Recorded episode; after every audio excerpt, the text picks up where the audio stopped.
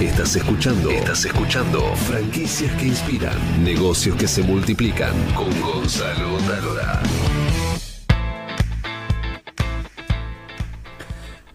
Atención comerciantes, atención emprendedores y dueños de negocios. Vamos a hablar de un tema central, pero central, que es la atención al público, la gestión del punto de venta con una de las personas, este, creo yo, que más sabe en el país y en el mundo. ¿no? Epa, epa, Yo, epa. yo lo, co- lo conocí, ahora les voy a presentar a Ezequiel Hacha, que es eh, consultor y el especialista en, bueno, en todo, ¿no? Desde el Mystery Shopping, que es aquello que va una persona a los negocios, averigua si la cosa está funcionando bien y capacitar a todo el punto de venta. Yo lo conocí a Ezequiel, estuvimos charlando y le fui a llevar una idea súper innovadora, extraordinaria para eh, capacitar a los, a los empleados. Y él con mucha altura me dio a entender que hace 20 años que lo venía haciendo. Y bueno, y bueno, pero así, así nos conocimos. cada uno en lo suyo. Cada uno en lo suyo. Bueno, pará, te voy a poner la cámara acá. Ahí está. Dale. ¿Estamos bien, Juan? ¿A él? Muy bien. Bueno, hay un tema central en todas las franquicias. Estamos también con Juan Estranges de Seitú. Quiero que nos ayude, Juan.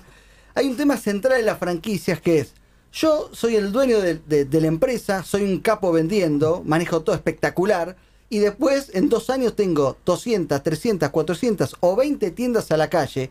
¿Cómo hago para mantener la misma atención? Porque si una tienda eh, funciona mal la atención, de algún modo está manchando la marca, ¿no? Me, me hacías acordar a, a este cuento de, de que, que- que está ahora corriendo por WhatsApp, por las redes, que dice que según la cantidad de hijos que uno tiene, que decía, tuvimos, tuve tantos hermanos que mi papá no sabía ni el nombre de mis hermanos. Ya al final decía, boche 14, cuida 12, ¿no? Y bueno, un poco a los franquiciados también, seguramente a las grandes empresas y las empresas que crecen terminan de algún modo padeciendo eso. O sea, vos podés controlar cuando tenés un hijo, cuando tenés 16 y no sabés si el chico estudió matemáticas o no. Eh, es un riesgo que corren. Las compañías obviamente lo manejan y, y, bueno, a veces nos piden ayuda a nosotros. Eh, a ver, si yo tuviera que resumírtelo, te diría, las compañías trabajan el éxito competitivo, lo aseguran entre comillas, en dos estrategias. Una estrategia competitiva que tiene que ver con el producto, las ventajas, las desventajas, las paridades de producto. Y una, una estrategia psicoorganizacional que tiene que ver con la cultura, con lo, cómo la gente traslada lo tuyo. Eso hace que haya compañías que tienen un producto que es excelente y sin embargo, cuando uno analiza los números, uno dice esto no, no, no, no condice con la calidad, con la inversión, con el esfuerzo que hay y muchas veces tiene que ver con que la gente no le pone el foco, no le pone la, la energía, la garra que le puso el fabricante. ¿no? Y, y uno dice, tengo un producto excelente, pero capaz que después cuando me lo llevan al, al usuario, y la verdad que no, no tuvo un inconveniente en eso. Y después hay otras que son exactamente lo contrario. Productos que no son tan buenos, que en realidad no, uno dice la verdad, mira, yo para algunos uno diría, "Ah, esto para mí esto está mediocre. Y sin embargo le va excelente porque su gente lo empuja de un modo que logra una penetración tremenda. ¿Y cómo haces para, para averiguar, darte cuenta cuáles son las fallas en la atención al cliente? A ver, técnicamente, si uno tuviera que manejarlo técnicamente, existen dos variables. Eh, competencias y motivación. Nosotros los seres humanos somos incompetentes en la mayoría de las cosas y tenemos ciertas competencias. Y lo otro tiene que ver con la motivación, con las ganas que tengo de hacerlo, ¿no? Eh, a veces cuando uno es incompetente, la realidad es que si yo no sé hacer algo, voy a seguir siendo una persona incapaz con muchas ganas si me motivas. Pero no sé, no le encuentro la puerta, o sea, no, por dónde, no sé por dónde empujar. Entonces, eh, esas dos variables son las que uno puede medir. Esto que decías vos de los mystery shoppers y demás, donde lo que hacemos es, bueno, vamos a comprar producto y después en base a eso se da una evolución. Entendiendo, y esto hay que entenderlo Pero muy... hago una interrupción. Sí. Vos haces mystery shopping, Sí. que es eh, te pones este, una remera, Soy un cliente. va, va como un cliente, este, él no va a poder ir más porque está saliendo, Claro, lo estamos viendo. decir que si voy así hay lugares donde no. Entonces, vas a un negocio, te haces pasar por cliente y vos ahí analizás el comportamiento de los empleados y le haces una devolución, en este caso podría ser a Juan o a quien sea, y le decís, mira, está fallando en esto, tu problema es este, ¿no? Nosotros lo que vemos es, primero vemos qué es lo que la gente hace bien y después qué podemos mejorar. Nunca vemos qué es lo que hace mal, o sea, no tiene sentido. Pero hay que, eh, esto era lo que te quería decir, que hay que aclararlo muy bien, que esto es solamente una herramienta. ¿Está claro? O sea, eh, de nuevo, si yo tengo que venir a contarte que tu hijo se comporta mal en la escuela, vos deberías saberlo. ¿Está claro? O sea, eh, la escuela instruye a tu hijo, vos lo educás. Cuando viene la gente y te dice, yo no sé lo que le enseñan a mi nene en la escuela, pero, a ver, la cultura no se la dan en la escuela, se la das vos. Si vos no sabés que tu nene realmente está desviándose en algunas cosas, en realidad es una falencia de uno. Eh, generalmente nosotros lo que hacemos es con esa herramienta mostrarle que sí puedes correr ciertos riesgos. Eh, sabemos que la gente tiene hoy cierta paciencia. Yo escuchaba recién atentamente a Juan y hay, una, hay algo que es muy bueno y tiene que ver con la, la, interrelación que hay que se ha producido con lo de las redes y demás. Donde la gente puede llamarlo y decirle, che Juan, mira que me está pasando esto a 1500 kilómetros de acá. Y uno dice, jamás te hubieses enterado. Nunca, hace 20 años no hubieses tenido ni idea de lo que pasaba, jamás te hubieses enterado. Y hoy te enteras en línea, te enteras en tiempo real. Eh, eso ayuda mucho. El problema es que muchas veces nosotros decimos el, sistema Kaizen, que es lo que uno basa, basa la calidad en el mundo, son los padres de la calidad en el mundo, la mejora continua, dice que la mejor forma de resolver un problema es evitarlo, es no tenerlo. Entonces, si yo no quiero enterarme que tengo un problema en Mendoza y lo voy a solucionar, lo que quiero es evitarlo. Decime cómo hago para evitarlo. Bueno, si voy a mandar al nene al colegio, yo al nene le digo, mira, se entra a esta hora, esta hora de recreo, tenés que llevar el alfajor, el alfajor se come de 10 a 10 y media en el recreo. Entonces yo con eso ya no aseguro, pero tengo ciertos límites y cierta efectividad. De eso se trata. Estamos con Juan Estranges, que es, el titular de Seitú. Ahí está, estamos con Juan Estranges, que es el titular de Seitú. ¿Cómo haces para capacitar eh, al franquiciado y cómo eh, trabajar la mejora continua de capacitación a 350 locales. Bueno, tenemos supervisores. Tenemos supervisores, educamos a los supervisores, le, explicamos al supervisor lo que tiene que hacer un franquiciado y el supervisor lo visita. Tiene una visita al franquiciado. No es que abre una franquicia y no va nadie. Digamos, Son los que nos sacan el trabajo. No, no, no, pero bueno, pero la función del supervisor es ver que esté bien, entonces saca foto, manda foto, hoy viste cómo es, hoy con la foto, con la camarita, es todo muy sencillo lo que dice él. Entonces, bueno, sí, tenemos que ir a supervisarlo. Si lo dejas libre, viste cómo es esto, como dice él, el nene va al colegio, sí, pero tenés que educar también. la gente es buena por naturaleza, pero si no le hace seguimiento es mejor. Totalmente, totalmente. ¿Y a vos te pasó, Juan, de tener un punto de venta que tal vez estaba bajando mucho las ventas y gracias a la capacitación o el control, ¿pudiste detectar que había un problema de, atención al cliente? Sí, totalmente, totalmente. Es donde se le dice al franquiciado, bueno, si no cambia la regla, le vamos a dejar vender directamente. Ya estamos en esa postura, porque se la avisa, se la avisa, se la avisa, pero si vos vas a un negocio y no quiere cambiar y la gente no quiere cambiar, es un problema para la empresa. Y te pone en juego la imagen, ¿no? Claro, la imagen, ¿viste? La imagen. Eh, hoy hay que cuidar mucho la imagen. ¿Y qué son la qué sería en el caso de, de Seitú atender mal a un cliente? No saludar, no decir hola, buen día, gracias por comprar. Claro, tener una simpatía, porque el que va a una heladería tiene va a un lugar alegre.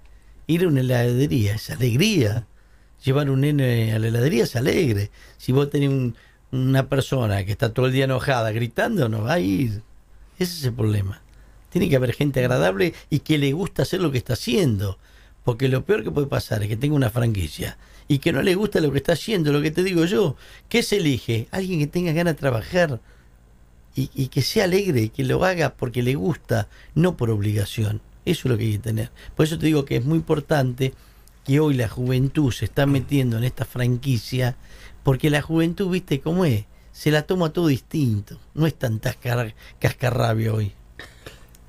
Ese, em, en el caso de, Juan, que tiene un 350 franquicias, diríamos, familiares, atendidas por familia, es como una realidad. Después tenés otra realidad de este, empresas tal vez que necesitan mucha más cantidad de personas, pongamos su nombre, las cafeterías, ¿no? Que tienen cuatro, cinco, seis, siete personas, Ahí, ¿cómo trabajás vos la, gestión de calidad, la atención al público? ¿Qué es lo que notás? ¿Cuándo un, cuando un negocio, eh, qué hace un empleado que vos decís, che, esto está atendiendo mal, te va a perjudicar? ¿Y cómo después lo capacitas? Claro, lo primero que tenemos que definir son los objetivos de la compañía, ¿no? A ver hacia dónde vamos, hacia dónde va la compañía y qué es lo que quiere lograr. ¿Qué, qué es lo que vos consideras un éxito competitivo, ¿no? O una rentabilidad. Y en base a eso lo que nosotros tenemos son ciertos formatos que ninguno es fórmula mágica, son todas técnicas que son probadas y efectivas quiero decir, eh, eh, yo tengo una persona de mostrador, una, una persona que está en atención al público, que atiende muy bien, y vos decís, bueno, yo le mediría inicialmente dos cosas. Lo primero, un protocolo de atención. No es lo mismo esto que decía Juan, que es una realidad. O sea, para mí no es lo mismo que me saludes que que me des una bienvenida. ¿Está claro? ¿Cómo sería eso? Eh, el- eh, a ver, vos podés saludar, eh, no, no quiero dar marcas, pero viste cuando, cuando llamás a algún lugar y te dicen, buenas tardes, mi nombre es Ezequiel, gracias por comunicarse con tal compañía. Y vos decís, te importa nada que yo te llame. Eso es una gracia". bienvenida. Claro, no, eso es un saludo. Eso es un saludo. Es un saludo. Una bienvenida tiene que ver con, ¿qué tal? Buenas tardes, ¿cómo estás? Mi nombre es Ezequiel, ¿en qué te puedo ayudar? Contame. ¿Viste? Decís, eh, puedo mirar a los ojos, puedo decir, a ver, ¿cuáles son mis protocolos para mis 300 locales? Mira, mis locales te miran a los ojos, te sonríen, te dicen buenas tardes y se ponen a disposición. Lo que digo es no solamente decirte qué tal, buenas tardes, porque uno dice, yo cumplí con el saludo. No, pero hola, ¿qué tal? Buenas tardes, ¿cómo estás? Ah, viniste de nuevo con el nene, ¿qué tal? ¿Cómo estás? Sí, Este es el que trae siempre. Y vos decís, "Eh, contame, ¿en qué te ayuda? A ver, ¿qué le doy? Y vos decís, un una bienvenida es una cosa, un saludo es otra. Y, y un tema importante es vos decís, bueno, está bien, el tipo ya está listo, ¿qué más va a hacer? Bueno, acá es donde empiezan las partes técnicas, que también seguramente lo tienen contemplado, no tengo ninguna duda, donde vos decís, si, mm, si yo empiezo a utilizar técnicas de venta cruzada, ¿Qué es eso? mismo- Técnica cruzada. eh, la venta cruzada es algo que se estudió desde hace muchos años como cross-selling, ¿no? ¿Qué- qué es cruce, eso? cruce de producto. Para hacértelo fácil, ¿viste cuando vos vas a un hipermercado y querés comprar una salchicha? Bueno, al lado del pozo de frío de la salchicha ahora te encontrás con que tenés mayonesa, salsa golf, ketchup, ¿no? Eh, mostazas, eh, panes para pancho. Y uno dice, ¿qué es eso? Es una familia de productos. O sea, se supone que vos compras la salchicha y te vas. Cuando llegas a tu casa decís, ¿podés creer que me olvidé el pan? Entonces, en el caso de claro. tú sería, Bueno. me compro los helados y hay que tratar de vender también la pizza, Bueno. la empanada, la patita No, el pollo. postre. El postre, para llevarlo. Porque entonces- lleva el helado suelto y aparte lleva el postre para el domingo. Si vos un sábado te lleva un kilo para la noche, pero para el domingo que va a la casa de la madre te lleva un postre. Bueno, mira, Entonces cuando- le tiene que ofrecer el postre para el otro día. Claro. Esa es tu venta cruzada. Claro. Esa es tu venta Cuando vos cruzada. aplicás una buena técnica de venta cruzada, el promedio está en un 23% de aumento de facturación. Pará. No técnica, técnica cruzada es cuando alguien viene a comprar algo y yo le intento ofrecer otra cosa de familia producto, te aumenta un 23% de facturación. Un 23%. Esto está dado por la cadena líder de fast food del mundo. Y eso te lo, Sí. eso te lo marca la cadena, la franquicia, y vos vas a chequear si en efecto el empleado cumple con ese requisito. Eh, a nosotros, a mí viene la franquicia y me dice, mira, yo estoy vendiendo esto y tengo esta serie de productos. Y yo lo que pregunto es, a ver, eh, ¿qué es lo que más la gente te viene a comprar? Entonces Juan me dice, mira, a mí mis locales me vienen a comprar, tengo una promoción de un kilo helado más medio, no sé, de este sabor si me compra el kilo. Y yo lo que digo es, bueno, ahora hacemos venta cruzada. A cada persona que venga le vamos a ofrecer este postre con este speech. Y tenemos un proceso psicologista conductivo, esto yo a veces digo es lograr que los demás se sacan con la mía. ¿no? Proceso psicologista Conductivo. conductivo. Significa hacer que la persona haga lo que yo quiero que haga, más o menos. Lograr que los demás se sacan con la mía, dicen los diplomáticos. Porque si no me echan la culpa a mí después. En términos de Juan de Seitú, ¿cómo sería eso? En el término nuestro, por eso yo digo siempre cuando hacemos una oferta, cuando hacemos una oferta, hay que hablar de la oferta, yo siempre le digo, me dice, hacemos dos kilos, no, no hagas dos kilos, haces un kilo y un postre de oferta, que prueben el postre o que, que se lleven 10 palitos de oferta, cosa que van para los chicos, para los abuelos, cruzar, que la gente tenga consumo masivo, es eso. ¿Y vos cómo capacitas a, a las personas, a, a las franquicias para que incentiven a hacer esa venta cruzada? Porque nosotros mayormente las hacemos las ofertas, hacemos, lo, hacemos lo- toda la imagen para que ellos lo hagan. El marketing para que Claro, la- el marketing que hace, vos le pones un kilo de helado más un postre mixto, 200 pesos. Y el postre mixto tiene 8 porciones, o un almendrado 8 porciones. Entonces vos fomentás. Una vuelta, por ejemplo, pusimos un kilo de helado más 6 empanadas, un kilo de helado más una pizza 200 pesos. Y vas poniendo esas cosas. Entonces la gente va conociendo, sin querer, le estás haciendo lo que dice el señor. Es que se lleven otro producto. La venta cruzada, estamos hablando de la venta cruzada en Seitú y estamos con Ezequiel Hacha hablando de cómo mejorar la, la atención al cliente y cómo detectar cuando un punto de venta tiene problemas y cómo capacitarlo para, para mejorar. ¿sí? ¿Qué fue lo más raro Mm. que te encontraste en una franquicia y tuviste que encontrar una solución para resolverlo? raro que me haya encontrado, generalmente tiene que ver con la distorsión de la intención que tiene la compañía. Y, y Es- me he encontrado, me he encontrado, por ejemplo, con trabajar con una cadena de, de productos eh, alimenticios, no importa, no quiero decir el rubro porque hay pocas también en ese, en ese rubro. Este, y que cuando me lo mandan, el señor me trajo una caja con el producto y me tocó el timbre y cuando abro la puerta la traía como si fuera un libro abajo del brazo. y y era, era una pasta que había ahí adentro, ¿no? Y la acomodó así, ¿viste? La sacudió cuando- para dármela. Usted hizo el pedido, si lo hace, me dice, ¿no? Y yo me quedé mirando y digo, pensar que estos pibes hacen toneladas de tal cosa, toneladas de esto para hacer ese producto, invierten. Y después te me lo trajo así abajo del brazo como si fuera una cartera, ¿no? Y decís, todo el esfuerzo que vos hiciste, la verdad que no sirvió de nada. Y me decís, ¿y qué, le, y qué le voy a decir al tipo? Lo voy a llamar, voy a poner un mail, ah, comámoslo como se puede, recuperemos lo que se puede. Bueno, y lo difícil a veces es poder trasladar eso y también, como digo, usarlos como herramientas, o sea, que se entienda que, que lo que uno busca es la mejora continua. Entonces, mira, pasa esto en algunos locales y uno trabaja para anteponerse a eso y para evitarlo. Pues yo creo que eso fue lo más, no sé si raro, pero gracioso, a mí me resultó muy gracioso.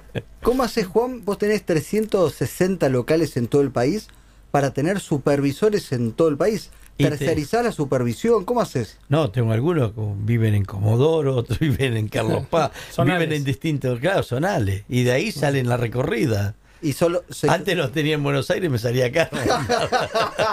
Aparte tardaban un montón. Era como la diligencia, ¿viste?